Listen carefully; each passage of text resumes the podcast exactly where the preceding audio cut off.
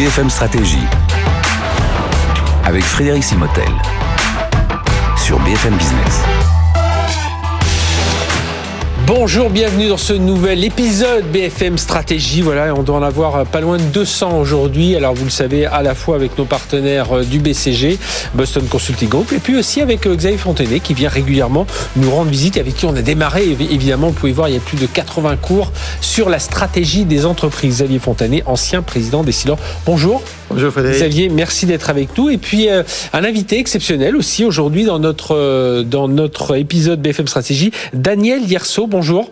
Daniel, merci d'être avec nous. Vous êtes président d'Outre-mer Network. C'est un réseau euh, d'entrepreneurs. On va parler de tout ça. Alors, votre venue, elle vient aussi d'un livre dont on va, parce qu'une fois n'est pas coutume, on va parler d'un livre et on va s'arrêter beaucoup sur lui parce qu'il y a beaucoup à apprendre. Ça s'appelle Dictionnaire amoureux de l'entreprise et des entrepreneurs. Voilà, il est aux éditions, aux éditions Plomb. Alors, c'est sous la direction de Denis euh, euh, Zervidaki parce que justement, c'est pas lui qui l'a complètement oui. écrit. Il a coordonné des textes. Alors, il y a Bernard Arnault, Jean-Paul Agon. Enfin, ils sont beaucoup de grands patrons euh, qui parlent à l'intérieur de, de, de, ce livre, alors de l'entrepreneuriat, du risque, enfin il y a beaucoup de thèmes. Et puis Daniel, euh, Daniel Herso, y intervient aussi, et on va parler avec vous d'ascension, euh, d'ascenseur social, d'ascension sociale, avec, voilà, on va voir que vous n'êtes pas forcément dans les clous de tout ce que l'on entend d'habitude, on va en reparler dans, dans un instant. Xavier, pourquoi oui. ce livre, voilà, Dictionnaire amoureux de l'entreprise et des entrepreneurs, édition Plomb, c'est un livre original bah, D'abord, c'est de... on va rendre hommage à Denis, Denis Dervudaki. Donc, Denis a été secrétaire général de. Qui a, qui a voulu se faire discret. Hein. Il n'a pas voulu. Oui, parce qu'en fait, invité, mais, enfin, vous l'aviez invité. Ça doit venir. Il m'a dit non, non. Écoutez, et moi, je veux que Daniel vienne à ma place. Voilà. Donc, euh, donc Denis, en fait, on se connaît depuis très longtemps. Il a été secrétaire euh, général du du CNPF, qui était l'ancêtre du MEDEF, mm -hmm. donc il connaît très bien les patrons. Et puis il avait une société qui s'appelle Zerfilia, qui fait des grands événements, vous voyez, euh, l'État de la France. Donc il, fait, il a beaucoup monté ça, il connaît très bien l'entreprise. Et il a eu l'initiative de créer ce dictionnaire amoureux qui n'existait pas de l'entreprise. Et dès qu'il a parlé, alors moi j'ai tout de suite encouragé, j'ai dit que l'idée était absolument géniale, de bien faire connaître l'entreprise, de mieux la faire connaître. Et donc je sais que tous mes collègues au début du 440 ont tous évidemment dit c'est une très bonne idée. Le timing est excellent parce qu'au fond, euh, bah, les entreprises se sont pas mal bien comportées. L'État a fait ce qu'il avait à faire en -hmm. liquidité, mais pendant cette crise, on, les entreprises sont très très bien débrouillées. Donc euh, voilà le Et donc c'est un espèce d'hommage hommage à l'entreprise, un hommage à l'entrepreneur avec euh, il y a 80 patrons qui ont oui, et, et, dictionnaire parce que justement on parle à la fois d'amour, on parle de, de l'académie, on parle là je prends la lettre A, on parle de bâtir pour la lettre B, bâtir. mais du coup on parle avec on en parle avec Martin Bouygues, on parle de capitalisme responsable avec euh, Jean-Dominique Senard, enfin voilà, d'humanisme et libéralisme voilà. tiens d'inclure avec Jean-Laurent euh, Bonafé, Marchand, bah, la lettre M, eh bien oui c'est Jacques-Antoine Grandjean, voilà, voilà qui ah, pourrait être aussi la lettre V avec VIP. des patrons de grandes et petites boîtes, mmh. en fait, qui, ils ont écrit eux-mêmes. Et donc, on va voir que Bon, c'est pas parce qu'on est patron d'entreprise, on a le droit de penser. Vous Alors, allez voir. Avant de rentrer un peu plus dans, dans, dans le détail sur ce qu'il y a dans le livre, aussi ce dont Daniel parle, euh, c'est euh, quand même un beau, un beau pavé. Hein. Il y a 700 pages. Euh, 700 pages, il y a 80 chapitres. Alors, ce qui est bien, c'est qu'on n'est pas obligé de le lire de la page 1 à la page pour comprendre la page euh, 370. On peut choisir les chapitres, on peut rentrer. Voilà, on peut aller chercher une anecdote, on, on peut prendre quelques notes et se les ressortir euh, de temps en temps. Euh, Qu'est-ce que ça défend ce livre? Pour vous, Xavier ah, Pour moi, si vous voulez, je pense que euh, ça défend en fait l'idée que les entreprises servent l'intérêt général. Parce qu'en France, on pense que l'intérêt général, c'est ne peut venir que de l'État. Mmh. Et on pense que les entreprises ne défendent que des intérêts particuliers. Bon. Et puis en gros, il y a les intellectuels ont pris le monopole de la pensée. Alors que des hommes d'action, on pense que, ben, comme ils sont dans le cambouis, euh, ils, euh, ils ne peuvent pas penser. Et je crois que c'est une petite réponse à tout ce monde pour disant qu'on a monté nos entreprises non pas par l'appât du gain, mais parce qu'on adore nos métiers, qu'on a su créer des bonnes ambiances dans les boîtes, et puis qu'on a des idées philosophiques. Et au oui. fond, je pense que cette, ce livre, c'est ce que fondamentalement il apporte. Et vous verrez, c'est étonnant. Les patrons ont tenu à écrire eux-mêmes les textes. -hmm. Et vous allez voir, c'est surprenant parce que c'est tous des humanistes. Mais, mais, mais c'est vrai ce que vous dites, parce que c'est vrai que les, alors les patrons pensent toujours aux trois principaux. On va penser à Bernard Arnault, qui écrit aussi dans, dans, dans, euh, dans, le livre. Voilà. Mais euh, tout de suite, on associe ça à de la richesse. Euh, voilà. alors, sans repartir dans certains commentaires de certains candidats anciens candidats à la présidentielle, qui, qui s'embarquaient dans des, dans des théories un peu, un peu folles. voilà souvent ce que l'on voit dans les patrons. On voit juste la création de richesse, on voit l'actionnaire, on voit conquérir des parts de marché. Ce qu'on voit pas derrière, c'est les milliers d'emplois, c'est favoriser le, bien-être aussi de ses salariés.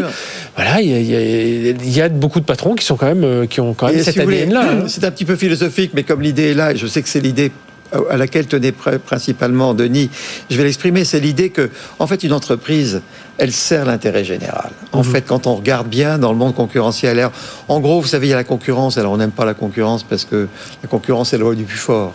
Donc, tout le monde dit on ne peut pas faire une société sur la concurrence. Bon, après, on va dire qu'il y a l'intérêt particulier. C'est vrai qu'une entreprise défend l'intérêt de l'entreprise, ses, actionnaires et ses employés. Donc, on défend les intérêts particuliers, oui. Puis après, euh, les grandes boîtes qui marchent bien, vous verrez, c'est des entreprises qui ont des grandes fidélités. Mhm. On a des clients fidèles. Hein. Si ça marche, c'est quand les choses durent. et, quand vous mettez ensemble ces trois idées, euh, fidélité, il y a un côté un peu ringard. Hein, c'est une prison. La concurrence, c'est horrible. Quand vous mettez on, on parle plus de fidélité client, maintenant on parle d'expérience euh, consommateur, Mais les belles boîtes, c'est des clients fidèles, parce que pour avoir des, pour avoir des nouveaux clients, il ne faut pas essayer de rattraper ce qu'on a perdu. Et quand vous mettez les trois ensemble, hein, une entreprise qui pendant 40 ans garde les clients, les employés, alors que tous peuvent partir à cause de la concurrence et garde ses fournisseurs. Mais les, quand vous avez la fidélité grâce à la concurrence, la défense de l'intérêt particulier, c'est l'intérêt général. Mhm. Parce que tout le monde s'y reste, c'est qui trouve son intérêt.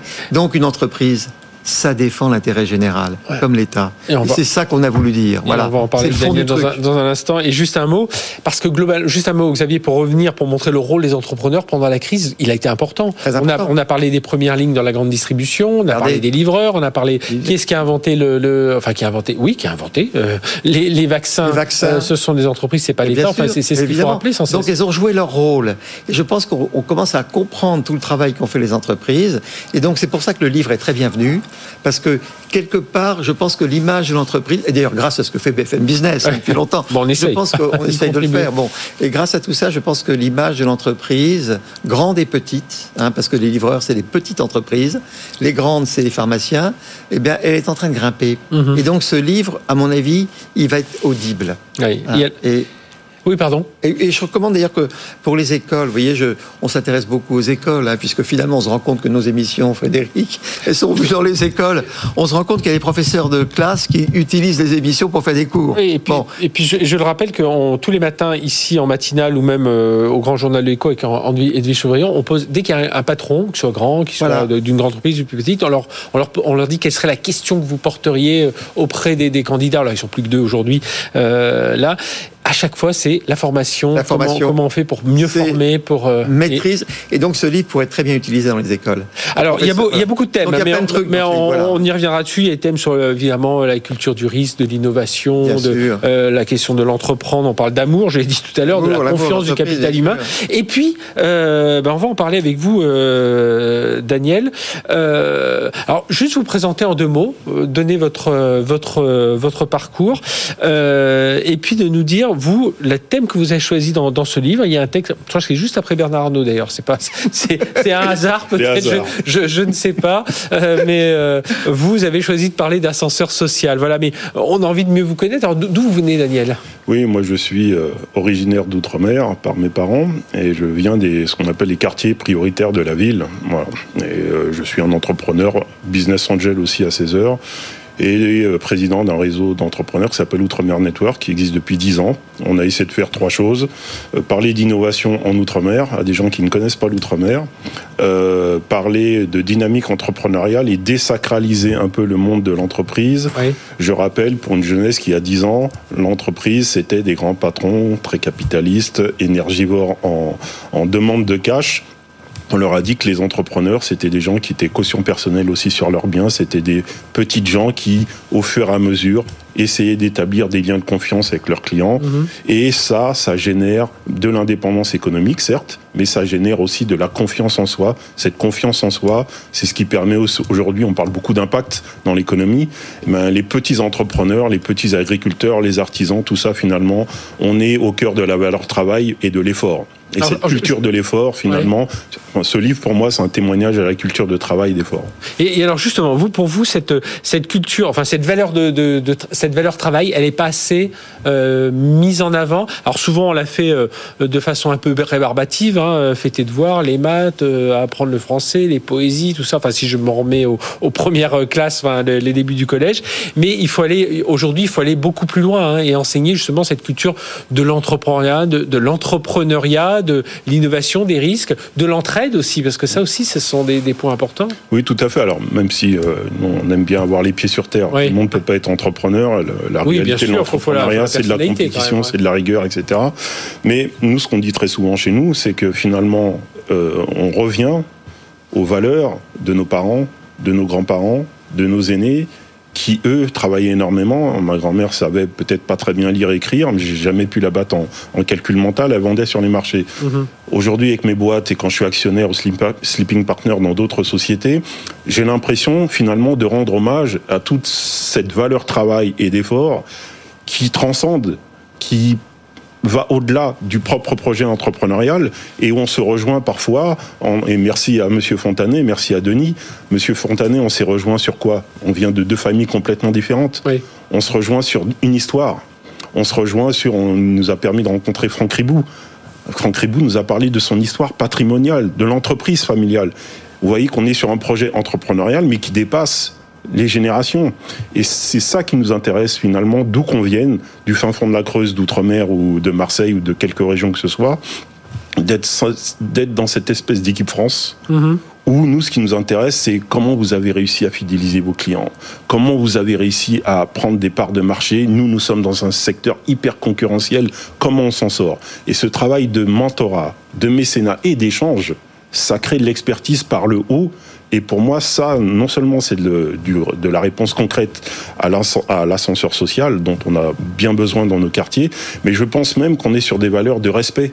Vous voyez, parce que quand on tire les gens vers la réalisation et l'excellence, moi j'ai adoré le le- l'article de Monsieur Arnaud par exemple, de Monsieur Fontanet, de Monsieur Labbé sur sur ingénieur ou Mazella, mais finalement on est sur euh, un respect personnel et une affirmation qui fait qu'on sort de sa zone de confort. Parce que la, la vente, c'est de la confiance. Mais, mais ça, vient, ça vient d'où au départ? Parce que euh, lorsqu'on a préparé cette émission, je dis souvent la vision que l'on a euh, à travers des documentaires, des reportages, c'est que c'est compliqué cet ascenseur social parce que euh, il manque le petit coup de pouce de départ. Il manque. Je parle pas for- forcément d'argent, hein, mais de quelqu'un qui va dire tiens, je vais t'accompagner. On voit souvent les réussites euh, de gens qui au départ n'étaient pas, n'avaient pas toutes les armes en main. C'est souvent parce qu'ils ont fait une rencontre qui euh, euh, quelqu'un qui a bien voulu passer du temps, qui a bien voulu faire du mentorat, qui a peut-être aidé un peu financièrement, mais c'est pas la, la question n'est pas forcément là. C- comment faire pour justement ça, ça, ça, ça se passe mieux? Mais c'est en fait ce qui est très étonnant, c'est que ça a toujours été en nous. On va pas réinventer le compagnonnage, ça se fait depuis Ouais. des siècles. Mais finalement, nous, c'est ce qu'on explique beaucoup dans les quartiers. On intervient, on leur dit, mais euh, à commencer par moi-même, on a beaucoup d'autocensure au départ quand on commence. Mhm. On pense que c'est réservé une carte, une caste qui a fait des grandes écoles, Ouais. qui a peut-être des parents ou de la famille entrepreneurs. Et puis très vite, on se rend compte, mais euh, ok, j'ai des problèmes, mais c'est pas parce que je suis dans un quartier. Parce que la personne qui est dans le fin fond du Luberon, qui n'a pas de réseau, qui est dans le fin fond de la Creuse, Ouais. qui n'a pas de réseau, elle a les mêmes problématiques que moi. Et donc, vous voyez qu'on est obligé de sortir de sa zone de confort, d'aller dans, de faire beaucoup de network. Mhm. Et ce qui m'étonnera toujours, depuis dix ans, c'est qu'on va trouver toujours quelqu'un, comme Monsieur Fontanet, comme d'autres, qui vont tendre l'oreille. Parfois, deux minutes de conseil, ça vaut bien mieux que euh, Ouais, la facturation à grande échelle de certains cool. cabinets conseils, qui Ouais. payent très cher, petite boutade. Mais vous voyez, on, on a toujours trouvé sur notre chemin des gens qui euh, ont donné du conseil, donné un bout de leur carnet d'adresse, et ça change la donne, vraiment. J'ai- J'aime bien ce que vous dites aussi, euh, et je pose la question à, Xavier ensuite, mais quand vous dites euh, les parents, les grands-parents, c'est à rappeler aussi aux gens le- le- leur histoire. Euh, hors micro, vous me donniez l'histoire de euh, d'un jeune qui dit j'ai- dû suivre, enfin j'ai comment faire, et puis c'est compliqué, et puis parce que je suis différent par ma couleur de peau, par ma culture, etc. on me fait moins confiance. Et puis vous m'avez dit mais regarde, euh, si tu viens du Congo, le Cantique. Si tu, enfin, c'était ça, c'était. Oui, exactement. Moi, alors, je suis, je fais partie aujourd'hui d'une génération un peu ancienne par Ouais. rapport aux jeunes. On appelle ça les anciens chez nous. Et euh, la culture de l'excuse a été vraiment euh, catastrophique pour toute une génération. Et je pense qu'on est en train de sortir de ça. Et au jour d'aujourd'hui, je pense qu'on doit aller vers la francophonie économique. On a des millions d'ambassadeurs. Aujourd'hui, on parle des problèmes d'immigration. On a des millions d'ambassadeurs dont on ne fait rien, dont la France ne fait rien, qui adoreraient faire du business avec le pays d'origine de leurs parents, parce qu'ils ont une vocation à partir sur l'international. Et puis, quand je vais dans des classes, très souvent, je leur dis, mais vous êtes nuls en maths, ça vous intéresse pas, l'ingénieur, ça vous intéresse pas mais pourtant, c'est votre histoire. C'est l'histoire de vos, de vos aînés, l'histoire de vos ancêtres. L'os d'Ichongo, ben, c'est le début des fractales. Les fractales, c'est l'ancêtre de l'ordinateur. Vous voyez? Et donc, quand on arrive sur cette euh, logique-là, on n'a plus la logique de la culture, culture de l'excuse, on a la logique de la culture du travail. Mm-hmm. Et en France, on a plein de problèmes. On n'est pas, je vis encore dans les quartiers populaires. Je ne dis pas que tout va bien, il n'y a pas de souci. Mais je dis que l'entrepreneuriat est l'un des moteurs pour gagner en confiance, sortir de sa zone de confort. Ce que fait, ce qu'ont fait Pierre Gattaz et Moussa Camara, c'est formidable. On est l'un des programmes de la station F, on le voit. Quand la chance est donnée et les codes et ensuite les, la boîte à outils, c'est ce qu'on a essayé de faire avec M. Mhm. Fontanet pendant 8 ans avec les jeudis de la stratégie on voit qu'on a réussi à aider 1200 euh, entrepreneurs, on a pérennisé de l'emploi et un emploi sauvé, pérennisé dans des quartiers problématiques, c'est déjà ça. Et c'est comme ça qu'on fait avancer euh, l'équipe France et surtout l'amortissement social. Ça veut dire que parfois il faut arrêter de parler d'égalité, de, diversité, de choses comme ça, mais parler plus, que vous disiez, valeur travail, respect, dignité, enfin c'est tout ce genre de choses Alors j'ai une voix un peu atypique. Je sais que l'égalité aujourd'hui, ça, fait plaisir. je, vous lance que, voilà, j'évolue au sein de la station web dans un monde de la tech. Je, je vois très bien le manque de diversité qu'il peut y avoir, mais c'est pas le sujet. Mhm. Le sujet, c'est est-ce qu'à un moment donné, vous êtes assez bon pour ce que lorsque le temps viendra de la création, de l'opportunité, de la mise en relation, ben vous puissiez dire, vous vous placez. Je rends hommage à Maud Bailly qui est venu sur l'un de nos derniers événements. Voilà. Euh, avec qui on a travaillé. On a travaillé avec ses équipes. Elle nous a pas parlé de diversité. Elle nous a pas parlé de. Bien sûr qu'elle a fait ce travail-là, mhm. mais après travail, elle a surtout permis au référencement d'une de nos boîtes. Dis, moi, je prends les bons. elle n'a pas choisi une boîte parce que vous êtes de la diversité, parce qu'il me faut mon quota noir, etc. Elle a dit non, non. Voici les engagements du groupe. Euh, cette start-up correspond à l'esprit du groupe et les objectifs stratégiques du groupe. Voilà pourquoi je pense que ce serait utile pour nous. Ça, c'est du respect, c'est tirer les gens vers le haut. Certes, il y aura peut-être pas beaucoup d'appelés, c'est un problème, mais mhm. Je pense que c'est comme ça qu'on va progresser. Et il y a aujourd'hui euh, beaucoup de, de, gens qui arrivent à travailler sur les notions de mentorat et de pont il faut créer des ponts. Une fois qu'on les a créés, il faut quand même des gens qui marchent dessus. Et encore faut-il, une fois qu'il y a les volontés de chaque côté, qui est l'excellence des deux côtés. Mhm. Oui, c'est ça, c'est toujours, c'est toujours cette idée-là. Et c'est pour ça que Xavier, enfin, euh, l'exemple de Daniel et les thèmes qu'il porte, évidemment, c'est important pour un chef d'entreprise aujourd'hui. Ben évidemment. Alors, je vais revenir sur la, la stratégie parce qu'on a monté ensemble un cours de stratégie qui a beaucoup servi à BFM stratégie parce qu'on a donné donc euh, des cours, des, des, conseils. Oui, les clés, oui. Et, donc, en moi, ça m'a obligé, si vous voulez, à formuler les termes de stratégie en termes extrêmement simples. Donc, BFM Stratégie hérite beaucoup du travail qu'on a fait. Ça fait 8 ans qu'on a fait ça. il y a 1200, 1100 élèves. 1200 entrepreneurs, 1200 qui, entrepreneurs qui, ont suivi les cours. Hein. Donc, euh, évidemment. Alors, on apprend l'excellence. On apprend évidemment l'excellence dans son métier. Alors après, ce qui est intéressant, c'est qu'il faut prendre les métiers. Tous les métiers sont beaux. Hein. Alors il y a un très beau texte de Bernard Arnault sur l'artisanat qui montre, mhm. qui est extrêmement varié et qu'en fait un artisan, dès qu'il atteint l'excellence, elle est mondiale. Qu'est-ce qui fait que a très bien marché? C'est qu'il a mis en avant des petits artisans, mais qui étaient des niveaux top mondial on peut tout à fait être top mondial dans son quartier.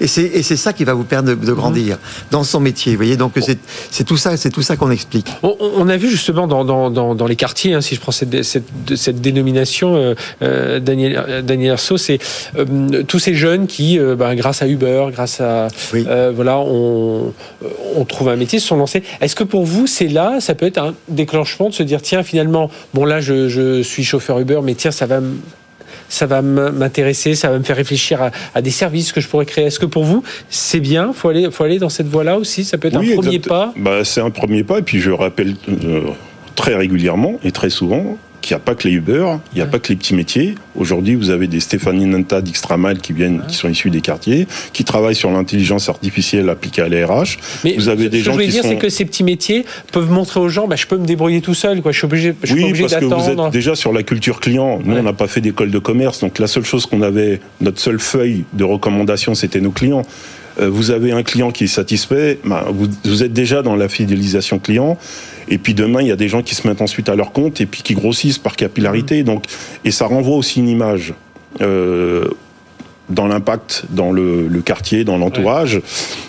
Euh, de la exemples, réalisation personnelle. exemples, avec des- Vous avez beaucoup de femmes qui créent leur entreprise. Moi, on a, on a accompagné euh, Aujourd'hui, on a entre- plein de femmes géniales. hein. on- extraordinaires qui se sont fait toutes seules, qui aujourd'hui sont chassées par euh, Johnson Johnson, qui Ah travaillent oui. avec L'Oréal, qui, Oui. qui partent à l'international, alors qu'elles ont démarré de zéro. De quartier. De zéro. Et on se dit, mais finalement, vous voyez, la, la persévérance, la création de valeur, Mhm. La donner valeur quelques travail, comme vous outils, dites, ouais. Ben, c'est parti. Ouais. Ouais. Ah, bien sûr qu'il y aura, on va pas raconter non plus des belles Oui, il y en a histoires qui aux gens. à côté. Bien sûr qu'il y aura de la casse, mais vous voyez que entre Ah ouais. euh, la culture de l'assistanat et la culture de l'accompagnement bien pensé, à la fin, sur 10 ans, vous voyez l'impact. Ah ben l'impact. C'est ex- absolument extraordinaire. Ça- Ça veut dire aussi, vous, vous le disiez justement, parce qu'il y, aura de la casse, ça veut dire la culture du risque aussi, la culture de, euh, enfin de, de tout ça. Et ça. Bon, ça, ça s'applique à tous les entrepreneurs qu'on vienne de, euh, de banlieue, des quartiers ou d'ailleurs. Mais euh, ça aussi, c'est quelque chose qu'il faut, euh, il faut se dire. Bon, si on, on a du mal, hein, c'est pas dans notre culture de dire j'ai un échec, je vais rebondir. Prendre de l'échec. C'est jamais Ouais, mais facile, j'ai- mais presque envie de vous dire que les gens qui sont issus des quartiers d'outre-mer ou bien euh, qui, ont, qui ont eu des, par- des parcours très compliqués, euh, l'entrepreneuriat, c'est aussi une école de résilience. Mhm. Et donc on est paradoxalement très bien formé pour endurcir. Bien sûr. Et finalement, vous voyez, au moment où ce petit supplément d'âme fait que on va lâcher, et celui qui ira jusqu'au bout, parce qu'on l'a vu avec le Covid chez nous, par exemple, très impactant dans les Outre-mer, ce petit supplément d'âme, à un moment donné, généralement, il est important. Il n'y a pas que les outils, il y a Ouais. aussi du facteur humain. Et dans ce facteur humain, on retrouve cet esprit de résilience, on retrouve la puissance de l'éducation, on retrouve la puissance du network. Et euh, pour paraphraser Aziz Seni qui disait l'ascenseur social est, est- en panne, j'ai pris l'escalier. Moi, je, je dis qu'aujourd'hui, même si l'ascenseur institutionnel est mort, on est tous devenus l'escalier. L'entreprise. Et donc on a tous qui exactement. Ouais, c'est ne plus forcément attendre toujours de, de l'État, mais ça, Ça, on se débrouille. entrepreneurs. Oui. Euh, on se débrouille, on dit bah allez-y, faites quoi. C'est ça- c'est un peu ça, Xavier. Oui, oui, mais il y a un livre là que je vais dans le sens de ce que disait Daniel qui m'a beaucoup marqué. En fait, c'est euh, euh, l'éloge, l'éloge du carburateur. Alors, c'est un ancien chef d'entreprise, philosophe, professeur de philosophie à Stanford, qui à 40 ans a décidé de tout arrêter. Il a racheté une société qui répare des motos. Donc, il s'est mis la main dans le cambouis. Il s'est dit, mais attendez, le niveau intellectuel, l'énergie, la créativité des gens qui réparent des motos, c'est presque plus élevé que les philosophes de Stanford, vous voyez. Et alors, je crois que c'est ça qu'on découvre, qui est extraordinaire, c'est que la nature humaine, en fait, elle est assez géniale partout. Et que, et que l'entreprise, l'entreprise. Alors, qu'est-ce qui fait qu'on est, qu'on s'entend si bien avec Daniel? C'est que, bon, j'ai eu la chance de diriger des grandes entreprises, bon. Mais quand on discute bien sur le fond des choses, L'entrepreneur d'une grande entreprise, il a les mêmes soucis que l'entrepreneur d'une petite. Il a beaucoup de choses avec lui, mais il a des gros concurrents. La petite entreprise a des petits concurrents. Et on a en commun la concurrence. On a en commun le client qu'on perd. On a les mêmes soucis quand on regarde bien. Et alors donc l'entrepreneuriat, c'est non seulement un ascenseur social extraordinaire, mais c'est un système de rapprochement des gens. On est, on est des frères. Alors qu'on on a rien ne nous approche. On venait d'origines complètement différentes. Et ben on a les mêmes soucis. On se comprend tout de suite. Et il y a même Daniel peut me filer des conseils. Vous voyez? Et, et donc, c'est ça que je trouve fantastique dans l'entreprise. Et je pense que c'est l'hommage. L'intuition de Denis, elle est très très forte. Parce que Denis vous verrez, Zarbacki, ouais, le, le, le eh, vous verrez dans les gens qui écrivent, il y a des gens qui viennent de très grandes entreprises et il y a des textes très puissants de gens qui sont de petites entreprises. Donc l'entreprise est vraiment euh, est un ascenseur social et la stratégie c'est la même pour les grandes et les petites. hein. Prochain livre, c'est Daniel Hierso, le prochain livre sur l'ascenseur. Non, moi je suis Ouais. un petit entrepreneur. Moi je Ah oui, remercie faut- Denis et, et, euh, Monsieur Fontanet parce que c'est un, un véritable passage de témoin aussi sur l'intergénérationnel. Oui, oui. Dieu seul Oui, sait que parce chez que nous ça- on a un grand respect des aînés. C'est vrai, ça aussi, hein, on en a parlé de la diversité, respect des mais aînés. Je pense que la France gagnerait de temps en temps à, à échanger et à accélérer, indu- industrialiser ces échanges de retour d'expérience Ouais. avec l'énergie de la jeunesse. c'est vrai qu'on on parle beaucoup de diversité, euh, de culture, de, Ouais, mais les euh, anciens, de, oui. de peau, de race, etc. Oui, oui. mais mais- c'est aussi euh, cette diversité entre des, des, des plus jeunes et des, et des moins jeunes. Euh, voilà, ben merci d'être venu. partager tout ça avec nous. Daniel Yerso, je rappelle, vous êtes président d'Outre-mer Network, un réseau d'entrepreneurs, on l'a compris, euh, dans les, dans les Outre-mer. Et Xavier Fontanet, euh, merci d'avoir été avec nous. Xavier, ancien président de Silor et qui est toujours notre professeur attitré, hein, professeur émérite de cette, de cette Académie BFM Stratégie. Donc cet ouvrage, Dictionnaire amoureux de l'entreprise et des entrepreneurs aux éditions Plomb. voilà, et puis vous, voilà, vous n'êtes pas obligé, voilà, parce qu'il est, c'est un beau pavé, 700 pages, mais voilà, on va le lire par, par chapitre, par, par auteur. donc allez-y, plongez-vous, vous allez voir d'excellents, d'excellents témoignages, notamment celui sur l'ascension sociale. Merci à tous les deux. On se retrouve très bientôt pour un nouvel épisode de BFM Stratégie.